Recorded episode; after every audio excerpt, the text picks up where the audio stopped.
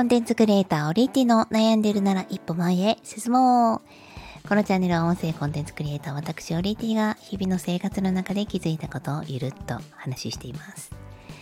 うなんか絶賛ダイエットのお話めちゃくちゃあるんですよ話し出すと。ということで、えー、今私ダイエット40日ぐらい経つんですがあんなに大好きだったチョコレートを食べていないそれがどうして我慢できているのかについてお話をしたいと思います。まあ、食事管理の中で甘いものを食べなくても我慢できるぐらいのタンパク質をとっていたりあとは炭水化物をさつまいもを中心に食べているのでさつまいもの甘みで抑えられているところもあると思うんですけれども、まあ、言うてもねそれは栄養面であってマインド的に食べたい食べたい食べたい食べたいって思う時あるじゃないですか。その時に私は今 YouTube の甘いもの動画をひたすら見るっていうのをやっております。これが食べたくなるっていう気持ちもあるんですけれどもあの甘いものって砂糖を入れるじゃないですか。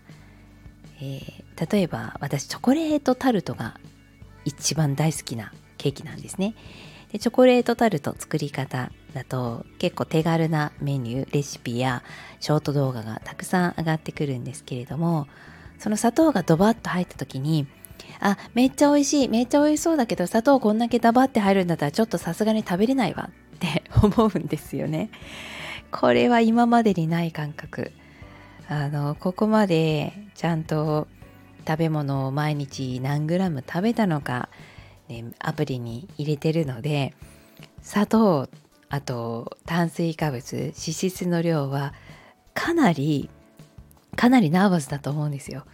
なのでそのメニュー動画を見て今までは、えー、食べたいな作りたいな、まあ、作りたいなというよりは買いたいなっていう気持ちの方が多かったんですけど今はこの作り方動画を見るだけで大丈夫って思っております。この方法がいいのかどうかわからないですけどね。うん、でも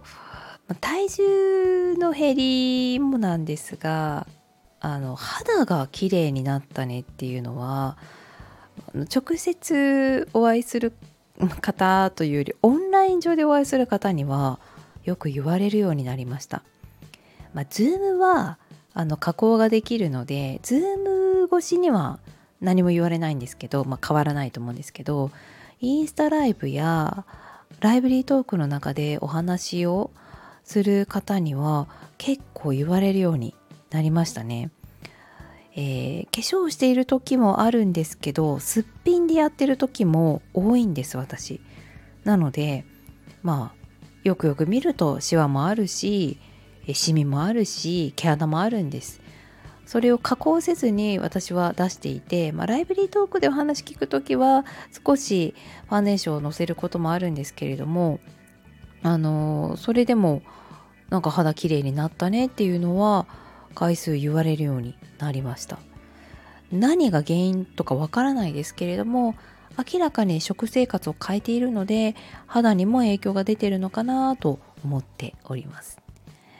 え今日はそう肌の変化についてですね。ちょっとお話しさせていただきました。まだまだダイエットネタはありますよ。あ肌の変化だけじゃないね今日は。甘いものをどうやって我慢できるのかっていうねお話をいたしました。それではまた。